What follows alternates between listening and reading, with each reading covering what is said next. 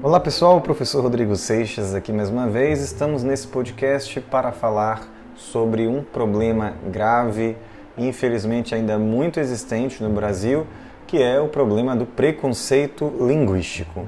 A gente está acostumado a falar sobre outros tipos de preconceito, como preconceito racial, étnico, o preconceito social, mas é um preconceito de gênero, mas existe também um preconceito linguístico que vem mais ou menos da mesma raiz de um suposto darwinismo social, que seria, né, por muitos chamado também de darwinismo linguístico, é, e que por trás desse problema estaria a premissa de que as pessoas que falam uma língua mais formal e erudita são pessoas inteligentes, né, de uma elite né, falante do português e que, portanto, tudo que foge disso seriam pessoas menos capacitadas né, e pessoas menos ilustradas e iletradas. Bom, é...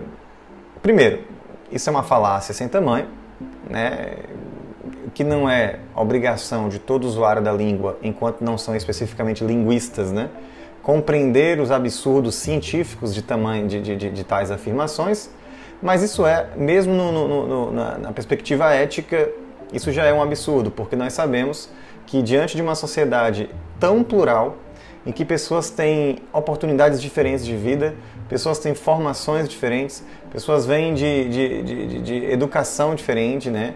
É, instruções diferentes, de regiões diferentes do país, com situação socioeconômica diferente. Então, tudo isso, obviamente, que vai gerar um país plural, né? um país é, linguisticamente plural, diverso e heterogêneo. É uma falácia acreditar que a língua portuguesa é uma língua homogênea, que é uma única língua.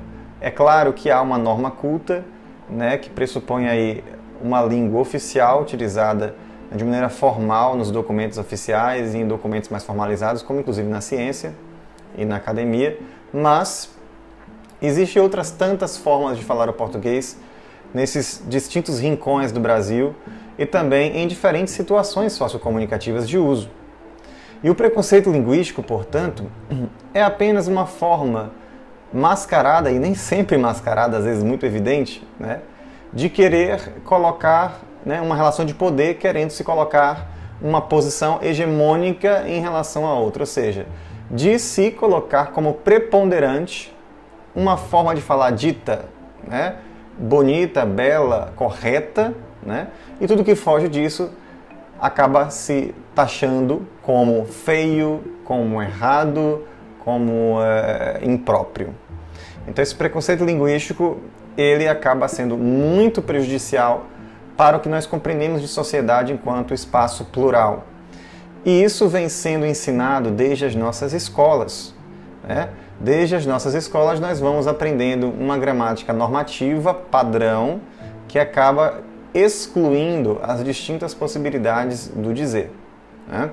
E, portanto, é papel não só dos professores de língua, desde o ensino básico, mas também nosso papel enquanto usuários da língua e vocês como estudantes, de dar um basta nessa incompreensão de como a língua ela varia, né? privilegiando sempre, obviamente, a efetividade do uso linguístico.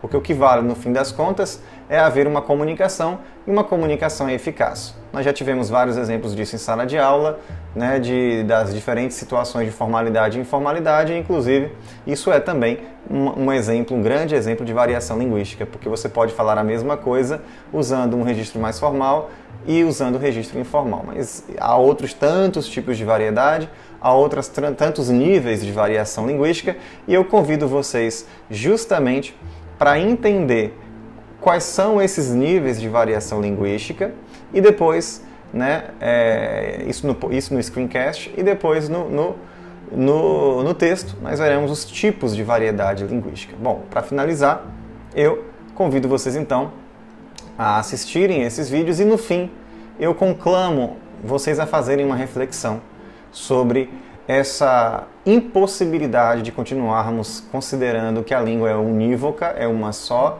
e que, portanto, apenas há uma língua que pode ser falada. O Brasil é muito grande, é continental, para que nele caiba apenas um tipo de língua portuguesa.